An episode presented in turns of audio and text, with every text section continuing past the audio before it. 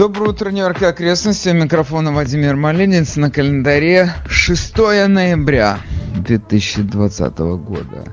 Этот чудесный солнечный день мы начинаем с выступления заморского коллектива, который называется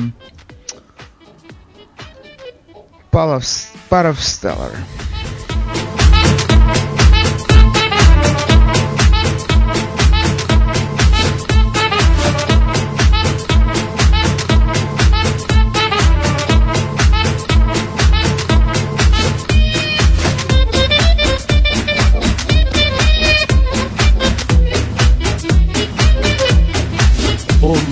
California, California, ice cream conia, San Antonio, Oskaloosa, loose, Lord of loser, loser, Achachonia, please be my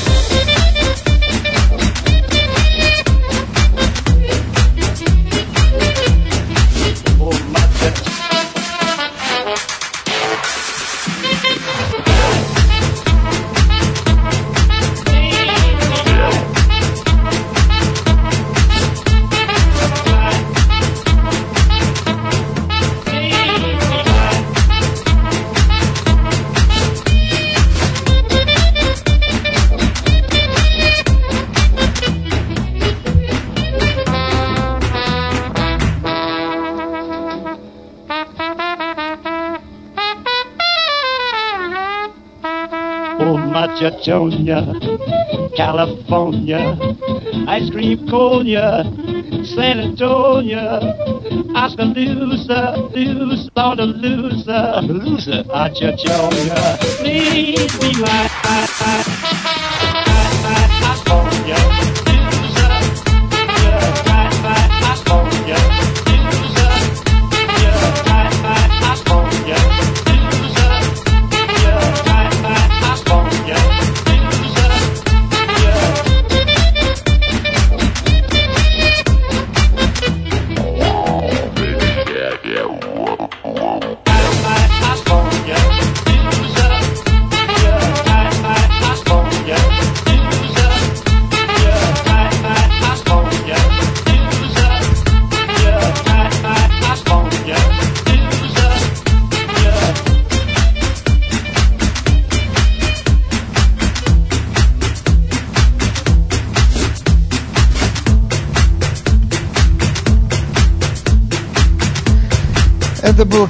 коллектив под названием of Stellars. Вот так бы танцевал бы и танцевал бы, и предварительно еще бы опрокинул бокал вина, чтобы только не думать о происходящем, потому что такое происходит, просто в голове не укладывается.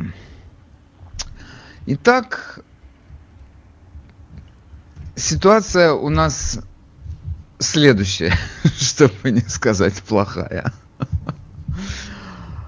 В нескольких штатах Байден снизил, вернее, сократил разрыв, и такое впечатление, что он все-таки получил Аризону. Хотя у нас тут много говорили о том, что, мол, нет, нет, это невозможно. Нет, оказалось, что это очень даже возможно. Если мы посмотрим сейчас по карте. У Байдена 264 голоса, ну, выборщиков, у Трампа 214. И Байдену нужно всего лишь 6 голосов для того, чтобы закрыть эту тему. Раз и навсегда. Но эм, как складывается по штатам, я хочу посмотреть. Эм, в Аризоне 56 тысяч бюллетеней больше у Джо Байдена. Хотя говорили, Аризону надо пересчитать, и мы там получим. Мы там ничего пока что не получили. То же самое в Пенсильвании э, Байден еще отстает, но там был разрыв колоссальный. Сейчас он сократился до 20 тысяч. И в Джорджии подсчитано уже 99% голосов, и в Пенсильвании подсчитано 97% голосов. Трудно сказать, эм, насколько реально изменение этой ситуации. Хотя, конечно, мы постоянно слышим о том, что много э, злоупотребления было на участках, и мы слышим примеры, и я смотрю слева, это постоянно э, опровержение, это не так, но мы слышим какие-то истории, которые у меня у самого вызывают сомнения, скажу честно. У нас, вот давайте этот вопрос обсудим. И потом я очень бы хотел знать, если кто-то видел реальные нарушения у нас в Нью-Йорке, хотя я думаю, у нас в Нью-Йорке бессмысленно что-то нарушать, у нас тут такое подавляющее число демократов, что на, на, на одного, наверное, республиканца приходится человек 9 демократов, что-то тут еще какие-то, какими-то шухермухерами заниматься здесь просто бессмысленно. Но есть штаты, где действительно там это непонятная ситуация, кого там больше, кого там меньше. Ну как они могут, говорят, вбросили там сколько-то тысяч голосов. И всегда говорят о сотнях тысяч. В этом случае это оказалось просто неправдой. Это ошибка была. Но нашли еще один бэч, это называется у них. Это значит какое-то количество бюллетеней. Его не то, что нашли, его, при... Оно... его доставили на участок. И я могу предположить, что, знаете, мы здесь все-таки все живем как-то, э, ну, мы группируемся по нашей политической ориентации в основном. Я не хочу сказать, что всегда и везде, но в основном общая такая тенденция у нас есть. У нас есть районы консервативные, у нас есть районы либеральные. Если я, например, возьму сейчас и с Фараковая поеду туда, я почтальон, поеду туда за бюллетенями – ну какие я привезу с Фараковой бюллетени? Или если я поеду в Ист-Нью-Йорк, откуда, какие я оттуда привезу бюллетени? Действительно, это будут тысячи бюллетеней, и, наверное, 99% из этих бюллетеней будут э, за демократов. Если, или поедет какая-то, или поедут машины почтовые собирать эти бюллетени на участке у меня тут в Park Slope или Windsor Terrace. Ну какие отсюда привезут бюллетени, кроме моего? Ну это будет тоже 95% за демократов. Поэтому, когда собирают из каких-то районов, и потом эта партия поступает на эти счетные участки, ну, я так понимаю, что действительно, какие еще могут быть. Люди живут, люди селятся по своей партийной ориентации тоже. И когда, например, у нас тут люди наши перебираются из эм, Нью-Йорка во Флориду, то очень модный такой город Бакаратон, не всегда это тема для разговора, отдельная тема. Это самый консервативный город в Америке сейчас. То есть они едут, республиканцы, едут к республиканцам. А чего они не едут, например, в Майами? Ну, наверное, кто-то едет, конечно, но даже если они едут в Майами, то они все равно селятся там в русских районах, где в основном люди голосуют за республиканцев. Понятно, что есть другие какие-то параметры, по которым мы э, определяем, где нам жить. Но в конечном итоге этот компонент политической ориентации, он не всегда присутствует в этом вопросе тоже. Всегда. Потом у нас тут часто говорят, значит, с кладбища носят эти бюллетени. Ну хорошо, пусть носят с кладбища эти бюллетени. Я прекрасно понимаю, что у кого-то умер близкий человек в доме пришел бюллетень, потому что это все произошло в этом году. Не успели там отметить, что его больше нет. Ну сколько таких людей по стране? Ну что, сотни тысяч? В одном, из одного штата сто, сотни тысяч могли бюллетени из кладбища прийти. Я в этом сомневаюсь. Но я, в общем-то, допускаю, что единственное, вот так я, следуя своей собственной логике, которая, конечно же, не обязательно соответствует действительности, действительному развитию событий. Но у нас действительно есть штаты, где ты можешь зарегистрироваться в тот же день, когда ты будешь голосовать. У нас в стране 21 такой штат. Значит, я себе представляю, что действительно могут быть какие-то люди, которые будут заниматься тем, что называется harvesting. Они будут ходить по домам, будут как-то люди, собирать у людей эти бюллетени. Их бюллетени. Может быть, даже заполнять за них. Я предполагаю, что если я живу в каком-нибудь многоквартирном комплексе, допустим, да, и я э, там знаю, у меня, я активист, скажем, я партийный активист, и я четко знаю, что мне нужно делать для того, чтобы помочь своей партии. Значит, я составляю список бабушек, которые у меня живут в корпусе, в моем комплексе, и дедушек. Допустим, у меня их там 50 человек живет. Я, значит, знаю, что я должен обойти все их квартиры и собрать у них бюллетени. Но опять же, это, это даст сотни тысяч таких голосов. Ну, может быть, может быть. Ну, хорошо, если это так, то, то у Трампа есть основания для того, чтобы это все оспаривать в суде. И, конечно, у него есть основания для того, чтобы оспаривать в суде те бюллетени, которые пришли э, с опозданием, а их все равно засчитали. Ну, может быть, да, действительно, вот так вот Тут они сделали harvesting, собрали бюллетени по бабушкам. Там они эти бюллетени получили, потому что они пришли позже. Но я, я не могу понять этого пришли позже тоже. Какая логика у этих людей? Они левые хотят выиграть. Это понятно. Это же соревнование. Тут идет, как бы сказать, не на жизнь, а на смерть. Все ставится на карту. Они, значит, это все контролируют. Эти бюллетени рассылаются чуть за месяц, а может быть и раньше. Почему надо ждать до последнего дня для того, чтобы отправить эти бюллетени? Если они это контролируют, и они стопроцентно хотят, чтобы это выглядело все кошерно, и они хотят избежать скандала, как они могут дотянуть до последнего дня отправки этих бюллетеней? Я этого не понимаю. Они должны были это сделать в первые дни, отправить в первые дни, и вообще никто бы на это тогда не обратил внимания. Нет, они ищут те, которые сейчас пришли. Окей.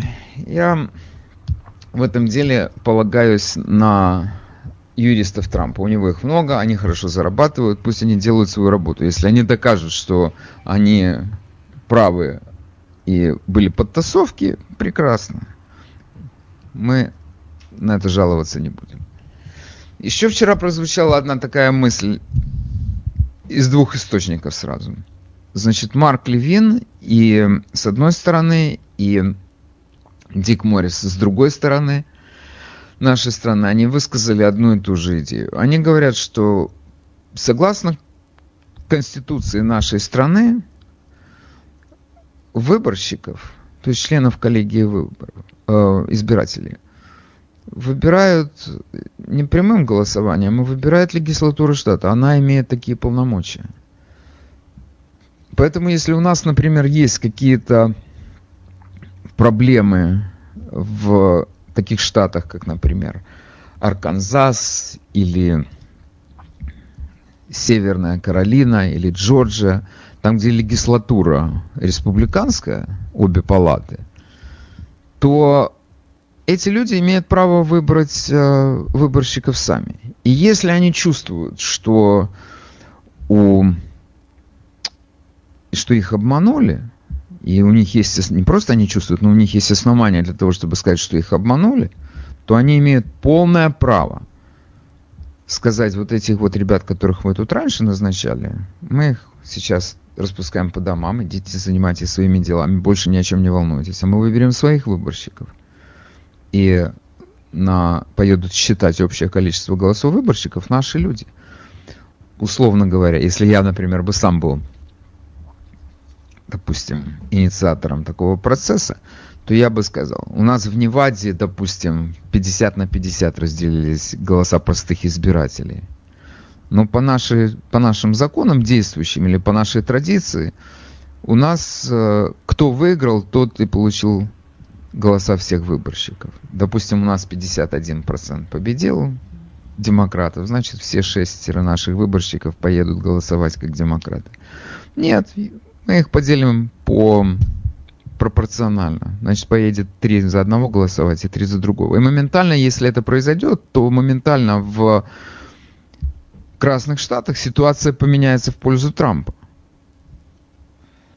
Но одно дело сказать, другое дело сделать. А как это сделать? Марк Левин говорит, надо, чтобы простые избиратели начали звонить своим э, депутатам штатных легислатур и требовать от них этого. Если им позвонят, если им начнут звонить тысячи людей, они это сделают. Я не знаю, они сделают это или не сделают, это вопрос. И хотим ли мы этого или не хотим. Если во время этих выборов были допущены подтасовки, о которых нам часто говорят, если сотрудники почтовых отделений какие-то допускали какие-то злоупотребления, и это может быть доказано, то у нас есть приблизительно два месяца до Нового года, неполные два месяца. И пусть это считают и пересчитывают. Но что ты еще можешь сделать в этой ситуации? Ничего. Мне кажется, что мы все должны вести себя, как полагается вести в этой стране цивилизованным людям. И если мы проигрываем, принимать это поражение как результат свободного волеизъявления. Если были допущены нарушения, они должны быть доказаны. Такие дела. Еще хотел э, поговорить, у нас тут есть одна гонка, которая не закончилась, и я на нее смотрю с невероятным интересом. Это речь идет о э, Палате представителей. Понятно, что, хотя не совсем понятно до конца, но скорее всего, скажем так, скорее всего очень высокий шанс того, что демократы все-таки сохранят свои позиции в Палате представителей. Но подсчеты еще не закончились. Мы можем сегодня уверенно говорить только одно. Ну, мы знаем, в Палате представителей у нас 435 депутатов. Для того, чтобы э, контролировать ее, нам нужно 218 человек. Сегодня у демократов нет этих 200, 218 человек, у них есть 208. Это те люди, которые уже закончили гонку, и их оппоненты признали то, что они потерпели поражение. Вот у них есть 208 мест железных сегодня. Хотя есть такие, которые вероятнее всего они сохранят свои места. Но при этом мы уже четко знаем, что семеро демократов потеряли свои места в Палате представителей. Республиканцы их отбили. У республиканцев меньше сегодня мест таких, точно, что они могут сказать, это наши. 193 места. И, значит, им для того, чтобы э, получить большинство нужно... Не, ну у них не получится, они, конечно, не получат большинство, но тем не менее, они отбили много мест. И когда я говорю, 193 человека уже объявили себя победителями, и их оппоненты признали свое поражение, в, этих, в эти 193 человека я даже не записываю нашу Николь Малиатакис. Мы знаем, что она победила, Макс Роуз набрал значительно меньше голосов, и там, считай, не считай, он не вырвется вперед он уже, можно считать, его можно вычеркивать из списков части, я так думаю, этого одессита. Но она еще не попала в этот список. И так многие, которые уже, можно сказать, выиграли, они еще в этот список не попали. В связи с этим э, в демократической партии сейчас просто, ну я не знаю, скандал за скандалом следует. Почему? Потому что обещали опросы, пресса левая, они обещали, что сейчас будет такая голубая волна пролетит по этой стране. Так она прокатится, что тут вообще красных не останется.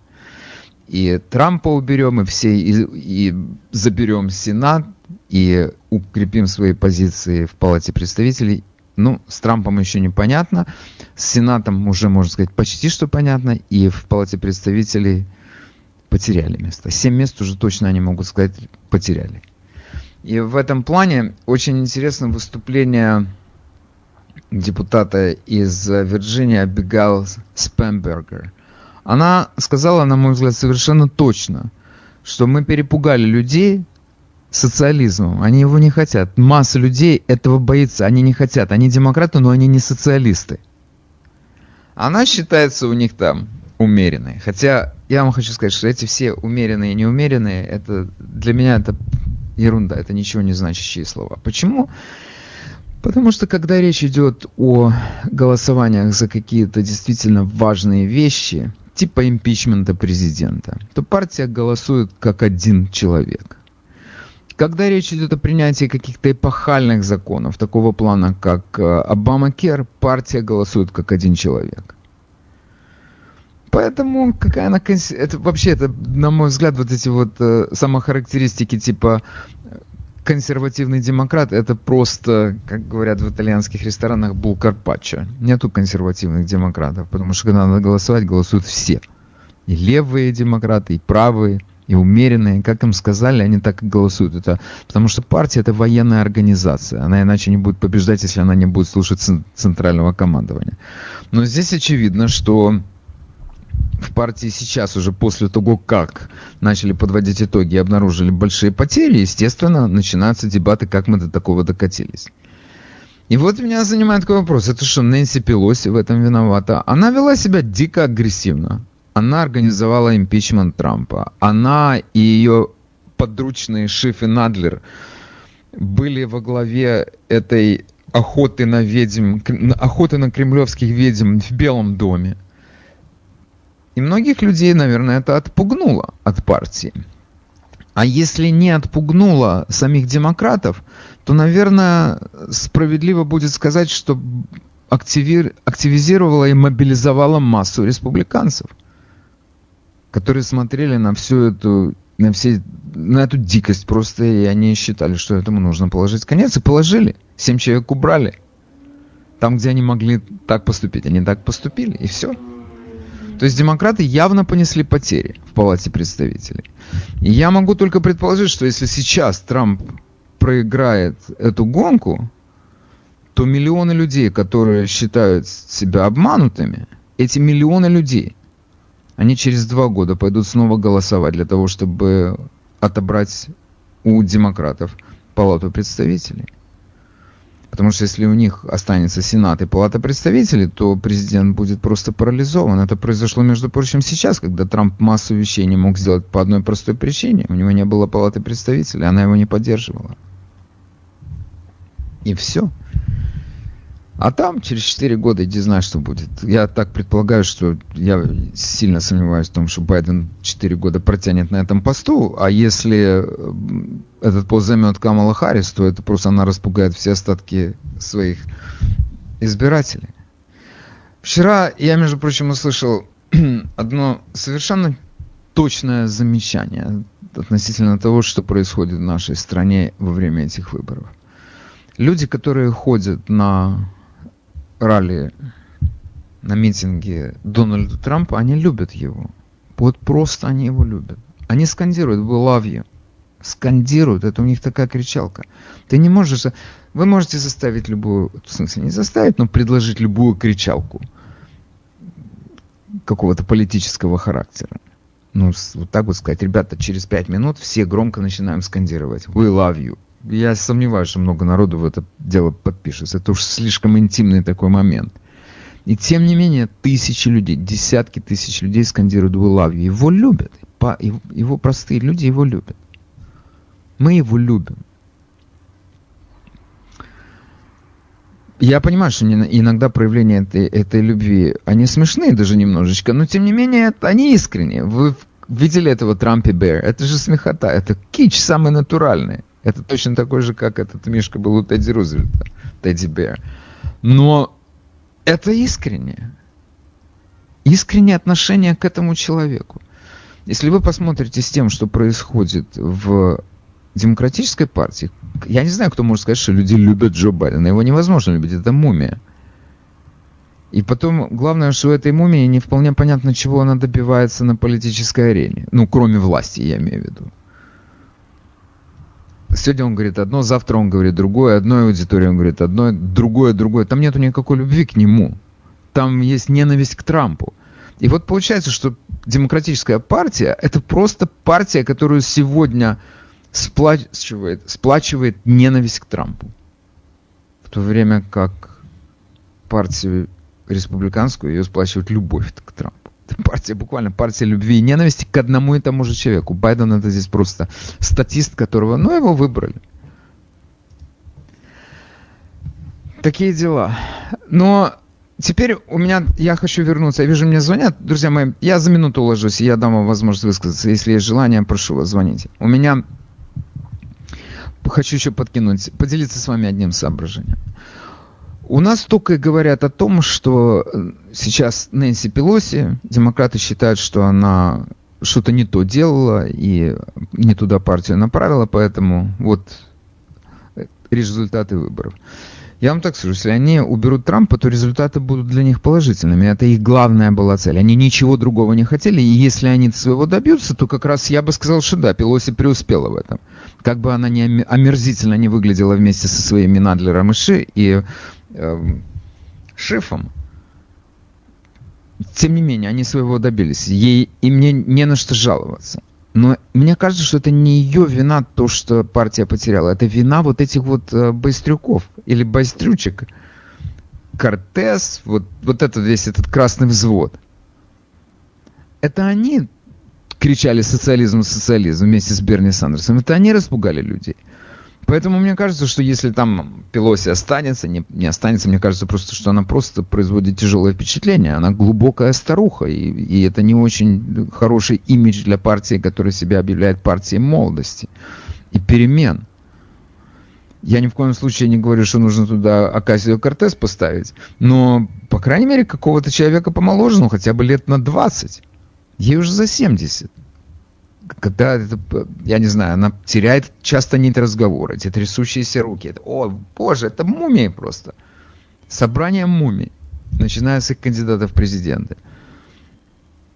Но, тем не менее, мне кажется, что как, если там будет новый какой-то руководитель, то его задача как руководителя или как спикера Палаты представителей это закрыть рот этому скводу, этому взводу. Это просто но с другой стороны, а как ты закроешь? Они безостановочно э, привлекают к себе внимание. Пресса, естественно, на них реагирует, потому что это хоть что-то живое там в партии происходит. Поэтому внимание к ним искусственное, но тем не менее оно как бы дает результаты. Ты левый, ты не левый, но ты не хочешь крайности. А, мы вас слушаем, вы в эфире. А, доброе утро. А, Пелоси 80 лет. Она 40 -го года рождения. Хорошо, еще что? Это, то есть, если я сказал, что из-за 70, я не ошибся, да? Да, да. По, ее пора уже убрать, и хотели, и хотят ее в космос отправить. В газете я читал. Хорошо, нормально. А вы в эфире, мы вас слушаем, говорить просто. Доброе утро, Вадим. Во-первых, хочу сказать, мне очень понравилось вчерашнее ваше заключительное слово «пятиминутка» перед семью часами. Успокойтесь, все будет в порядке. А было очень классно. Это было классно. А теперь я говорю, что республиканцы все равно добились много. Почему? При одном канале э, телевидения Fox, при одной нормальной газете Нью-Йорк Пост, они играли как полагали, играли сильно. И в Нью-Йорке все поменялось. Разница 13% между республиканцами и демократами. Это, можно это продвижение вперед. И если Деблазио и этот наш губернатор так продолжать, я не удивлюсь, если через 4 года мы поменяемся и станем республиканцами. Город Нью-Йорк, я приехал уже 30 с чем-то лет назад, был один раз Джулиани. И как расцвел город. Ну, люди не видят, что при демократах, понимают, что республиканцы хотят лучше жить.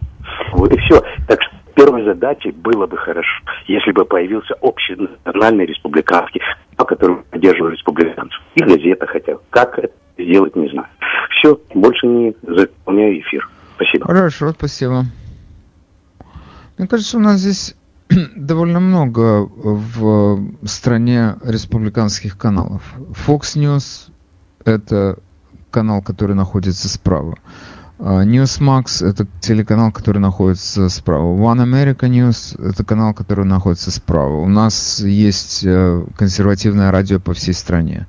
У нас есть э, блогеры консервативные, к которым я отношу себя. Поэтому я так... Что еще вам нужно?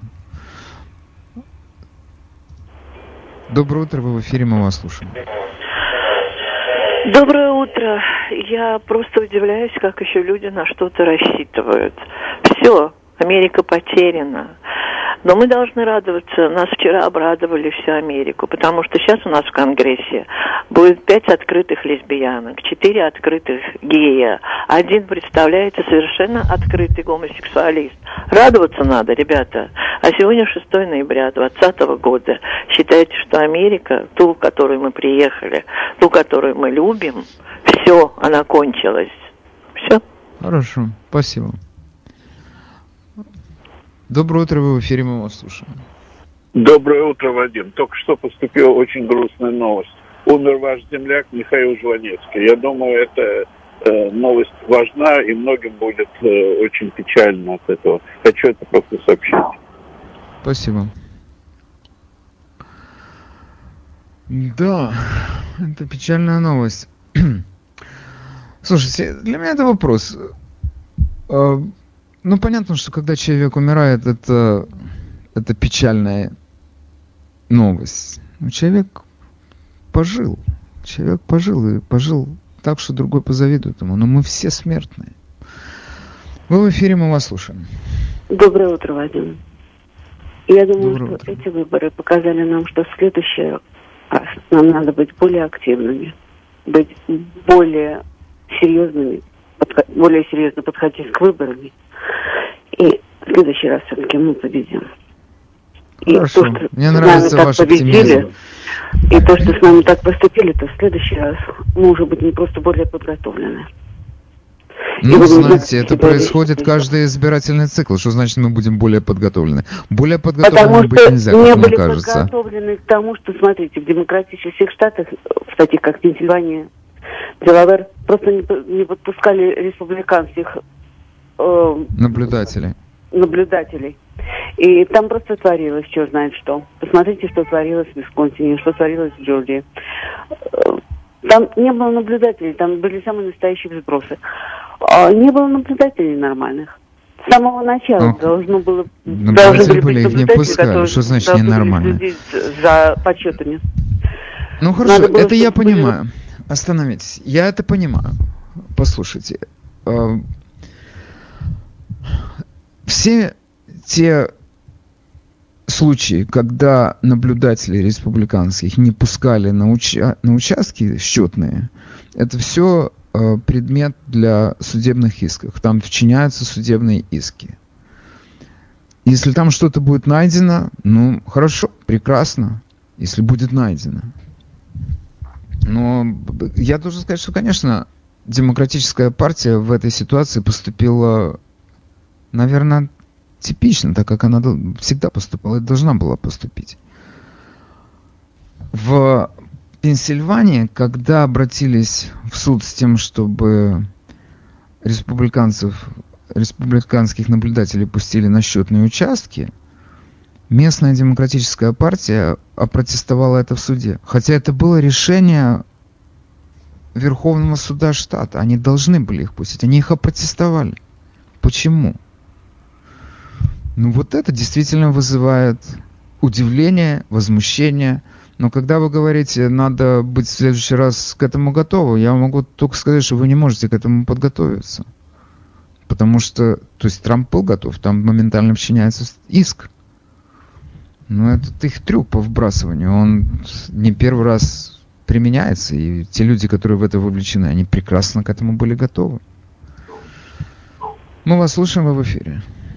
А, Монин, я хотел сказать, что если кому не нравится наша демократия, наши однополые браки, наши все, пускай сюда едут, что они тут делают. Да, к себе, в свой Израиль, я согласен с вами. Пусть едут в свой Израиль. Это правильно. Если вам на, у нас здесь что-то не нравится, едьте в свой Израиль. Это я уже где-то слышал один раз. Эм, Доброе утро, мы вас слушаем. Доброе утро. У меня есть пару поинтов. Посмотрите Давайте. во Флориде, как uh, took over. There was uh, places where a lot Я вас problems. прошу говорить по-русски, потому что я абсолютно ничего не я понимаю. извиняюсь, да, я извиняюсь.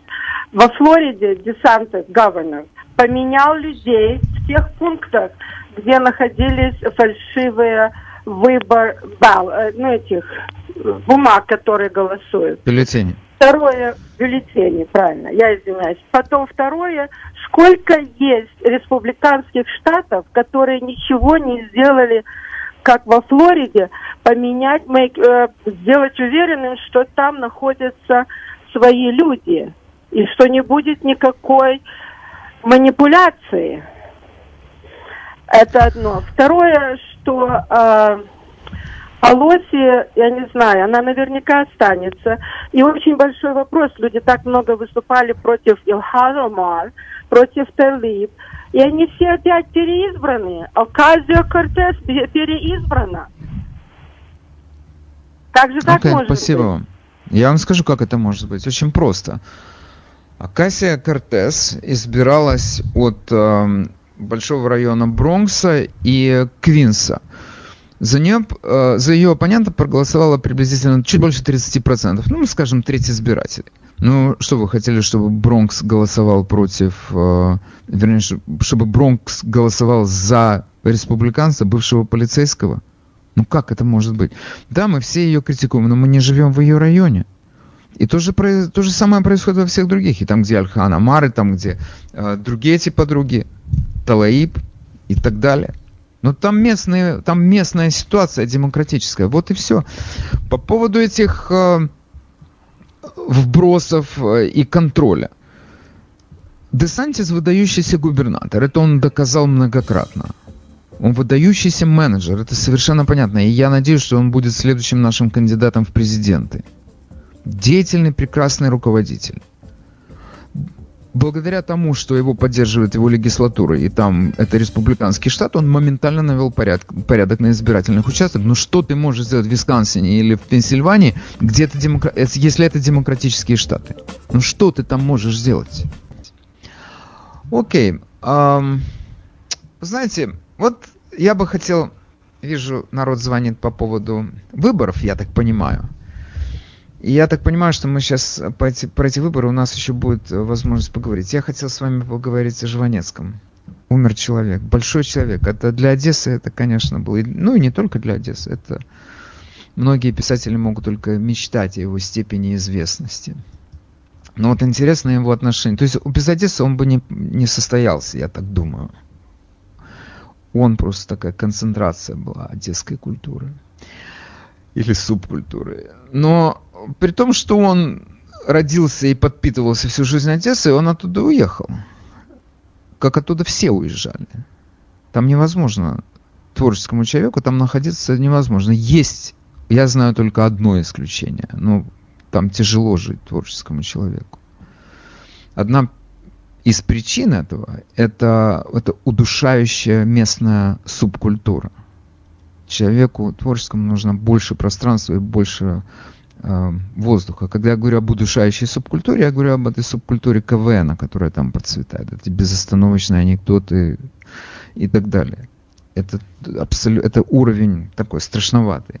Но э, он жил в Москве. У него была э, дача, по-моему, в, в Переделкино или где-то там рядом. У него была дача. Он по сути дела, он, он в Одессу возвращался только на какие, ну, не знаю, на небольшое время. И при этом добился от Одессы получения дома, где он мог себя чувствовать одесситом. И Одесса дала ему такой дом. Хотя с его деньгами, я думаю, он мог и купить бы его мог тоже. Но я...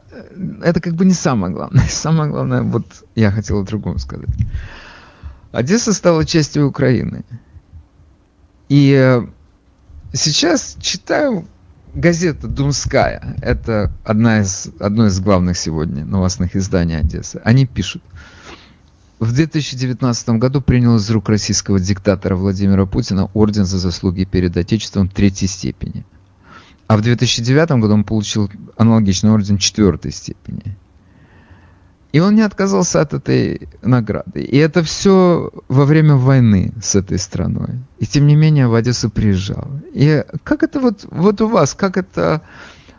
То есть получается, что он был живым доказательством того, что Одесса не является украинским городом, что она ориентируется на... что у нее другие ориентиры. Это не Киев, не Львов, не Харьков, он был живым воплощением, он жил, был живым подтверждением, показывал, что Одесса не украинский город. И Одесса это принимала, и вся страна это принимала. Ну окей, если кто-то хочет высказаться по этому поводу, телефон на студии 718 303 90 90. Если кто-то забыл чисто случайно. Окей. А, доброе утро, мы вас слушаем. А, Вадим, доброе утро. А, Вадим, представьте себе на секундочку такую ситуацию вы живете в России, и за какие-то заслуги э, президент США вручает вам какую-то награду символическую. Вы ее примете или нет? Так я, э, если я живу в России и мне президент США дает награду, однозначно принимаю. Но между Россией и США Нет. войны. А, это Ну, не имеет когда я значения. проверял- этом- Здрасте, это да имеет значение? Это имеет главное значение. А, хорошо, Это главное значение имеет. Это Вадим, вся а- страна. Да нет, слушайте, это, это не дело, это не дело, это не нормальный, это не хороший пример. Подумайте, какой-то другой придумайте. Я вам хочу другой пример, привести пример. Вся Украина, она называет Путина, вы знаете, как Путин, и дальше она. Первая буква Х, вторая, последняя буква О. Вот они, вся страна называет, вся Украина так называет Путина. Это у них там как поговорка. И э, Жванецкий, он у него принимает этот, эту награду. Ну как это? Как это может быть? Доброе утро, мы вас слушаем. Доброе утро. Я, может быть, не по, те- не по теме сейчас. Я только включилась. Жаль, конечно. Я хочу по теме. Вы в эфире, мы вас слушаем. Добрый день, Вадим. Это Ефим из Одессы. Я очень хорошо знал Звонецкого много лет. Мы общались, он организовал Всемирный клуб одесситов, вы это знаете. И я надеюсь, что одесситы здесь встретятся как-то и помянут его память. Хорошо. Хорошо, пусть встретятся и помянут. Кто скажет нет. А, Доброе утро, мы вас слушаем. Добрый день, э, Вадим. Я хочу сказать о выборной вот этой системе, которая, которая голосование по почте. Это, извините, Да, сейчас, подождите, мы немножко поговорим про Жванецкого, а потом про голосование про- по почте. А, Доброе утро, мы вас слушаем. Алло. Да. Добрый, доброе утро, Вадим. Вот пример, пример тоже ваш я сейчас могу привести. Во время войны с Грузией Россия воевала. И Кикабидзе тоже дали орден, а он не взял. Вот доказательство того, что, что я с вами согласен на все 106%. Спасибо большое. Да, спасибо вам. А Это хороший пример. Да, Я, кстати, этого не знал, да, но это да, действительно да. о многом говорит. Это Да, о многом говорит. взял. Да, да. Понимаете, э, ну, это козе понятно, что эти ордена выдаются, это чисто политический ход. Мы воюем, но мы, чтобы вас расколоть, мы дадим орден одному из вас. И человек этот орден принимает. Я вам скажу, почему он его принимает. Потому что когда говорят одесская литература, одесская то, одесская все. Одесская литература, большая литература, она никогда не была одесской, она была русской литературой. Вы если возьмете самых главных одесских авторов, Валентин Катаев, Юрий Олеша, Бабель, Багрицкий, из своего поколения Сергея Шикера. Это, это что, одесская литература? Там есть Одесса, присутствует, ну, как просто как место, где это все происходит, события. Но это русская литература. И поэтому я должен сказать своим слушателям, что мне больно, конечно, узнавать о том, что какая там как о национальной политике этой страны, вместо того, чтобы дать ей федеративное устройство и возможность самим решать, на каком языке говорить и какому языку учить своих детей, там идет такое подавление того, что есть, лучшего того, что там есть. Ну, в общем-то, выход из этой ситуации очень простой. Чемодан в руки и в Москву. Или в Нью-Йорк. Выбор небольшой. А, Доброе утро, мы вас слушаем. Здравствуйте. Здравствуйте. Алло. Дальше. Я хочу сказать, что э, Жванецкий все-таки не украинский писатель, он российский. А э, почему российский. все-таки? Я не совсем понял. Почему все-таки? Ну, что слово все-таки?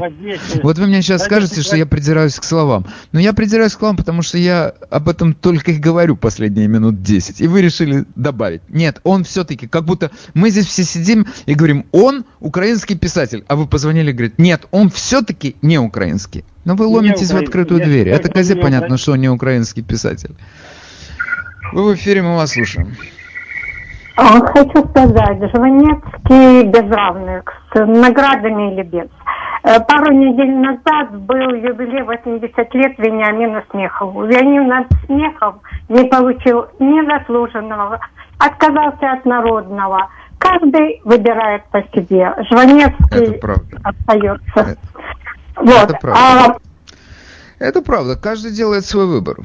Как бы он это не оправдывал потом или объяснял. А Вы в эфире, мы вас слушаем. А, да, доброе утро. А, про Жванецкого, я как-то, когда ему Путин вручал очередную награду, и мне очень хорошо запомнился один комментарий. Кто-то сказал, вот, дескать, он Путину целует одно место. И тот, Да. кто тот, тот, кто это комментировал, сказал, well, тут еще надо хорошенечко разобраться, кто кому и что целует. Вот это вот я считаю, что очень-очень фундаментально. Все, что я хотел сказать. Спасибо. Всего хорошего. Пожалуйста. А, Вы в эфире, мы вас слушаем. Говорите, Алло. пожалуйста. Да. Алло. Дальше. Алло. Хорошо, в следующий раз. Пытка не засчитана. А, Доброе утро, мы вас слушаем. Доброе утро. Я хочу сказать, что мне, например, Жванецкий в последнее время, конечно, очень остроумный и так далее. Это у него талант его остался. Но он никогда не затрагивал какие-то острые вопросы. И очень обтекаемые вещи. И он очень был, вот в последнее время появилась его такая трусость и повторимство даже. Слушайте, человеку 86 лет. В прошлом году у него диагностировали онкологическое заболевание. Он, естественно, был уже не тот Жванецкий, каким он был в 30 или в 40 лет. Требовать, мне, мне кажется, от, от, от пожилого человека в таком, с таким состоянием здоровья еще требовать какой-то отваги, я не знаю. Это, по-моему, это напрасное, напрасный упрек в его адрес. Вы в эфире, мы вас слушаем. Алло. Мы вас слушаем, говорите, пожалуйста, у вас минута. Доброе утро. Мне кажется, он был чистокровный еврей. Это еврейский писатель. Мгм, Хорошо, спасибо. Я когда последний раз проверял, он писал на русском языке, а не на каком-то другом, любом. А, Доброе утро, мы вас слушаем. Здравствуйте. Я хочу по поводу Жванецкого, я тоже одессит. Это очень, э, очень большой человек, потому что этот юмор, э, за такой юмор когда-то садили, э, посылали на ГУЛАГ. Это очень умнейший человек. И несколько лет назад он написал такое письмо, которое думали, что это прощальное письмо. И он написал очень много против правительства Путина и так далее, и так далее. Так что это человек с большой буквы. Очень жалко, что эта троица уже больше не будет нам приносить столько хороших моментов в жизни Ну, записи-то остались. Записи-то остались, да. Сможете послушать всегда. Да, да, я все время смотрю. Если вам вы мне позволите одну секунду сказать Да, еще, можно? пожалуйста. Конечно. Э, да, я хочу сказать, что если на э, пунктах пропустили, э, не давали голосовать нашим республиканцам, то надо хотя бы следующий, Ну, Где следующий не давали... Ч- бороться. Погодите, что вы сочиняете? Зачем сочинять? в виду Где не давали голосовать республиканцам? Ну где? Не, при- не, не, не. Ну хорошо, вы не сочиняете. Вы, может быть, имели в виду, что на избирательные пункты не пустили республиканских наблюдателей в Пенсильвании. Это другое. Но голосовать-то всех пускали. Доброе утро, мы вас слушаем.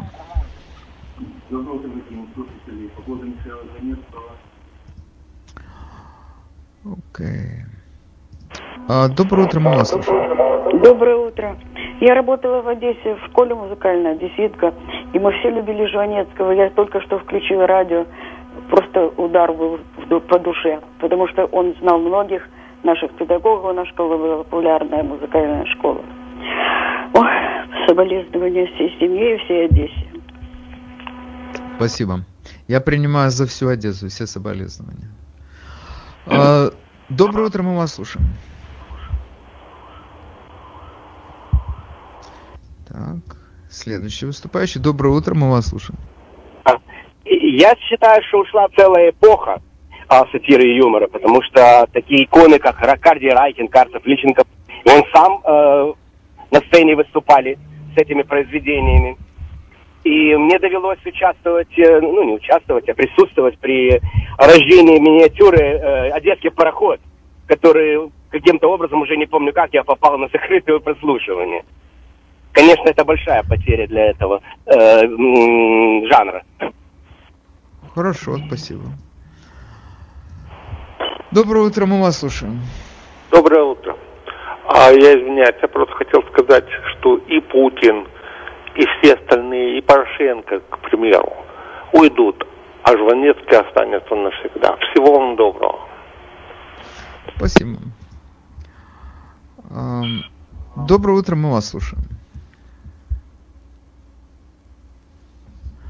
Hello?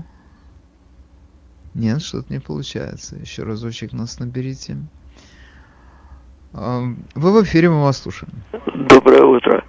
Э, хочу сказать такую небольшую реплику. Его мама была приятельницей моей мамы.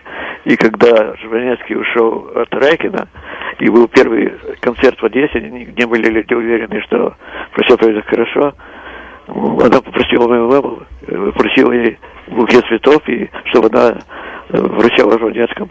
Но все прошло хорошо, так что светлая ему память и всем остальным, кто его помнит. Ну, все остальные еще не умерли, поэтому... Не-не-не, я- я- я- вы светлая понимаете, что- память. что- Вы, что я- наверное, погорячились. Ну, хорошо. Просто по Жванецкому получилось.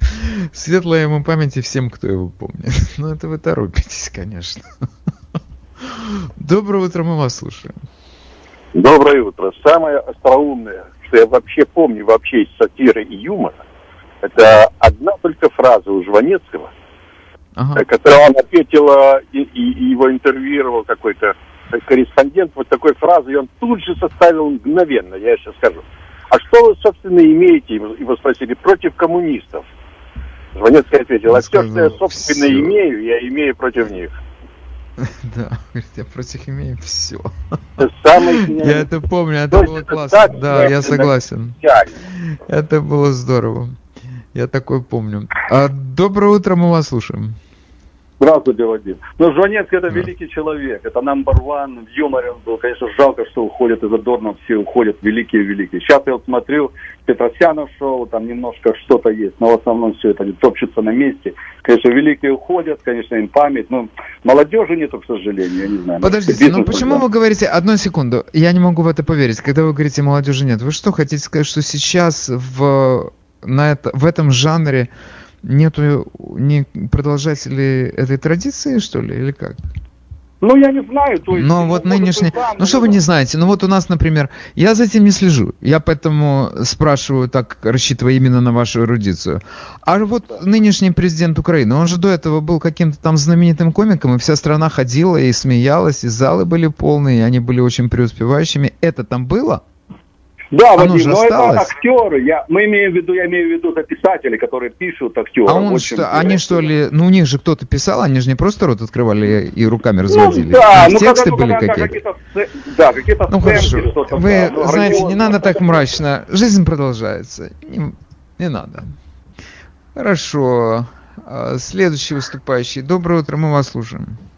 Алло, доброе утро, Вадим. Ну, Жванецкий был, конечно, великим, и когда мы сравниваем, Да. что сейчас происходит, понимаете, то, что сейчас молодые комики, это, ну, сам Жванецкий рассказывал, какая разница между сатирой и пошлым юмором.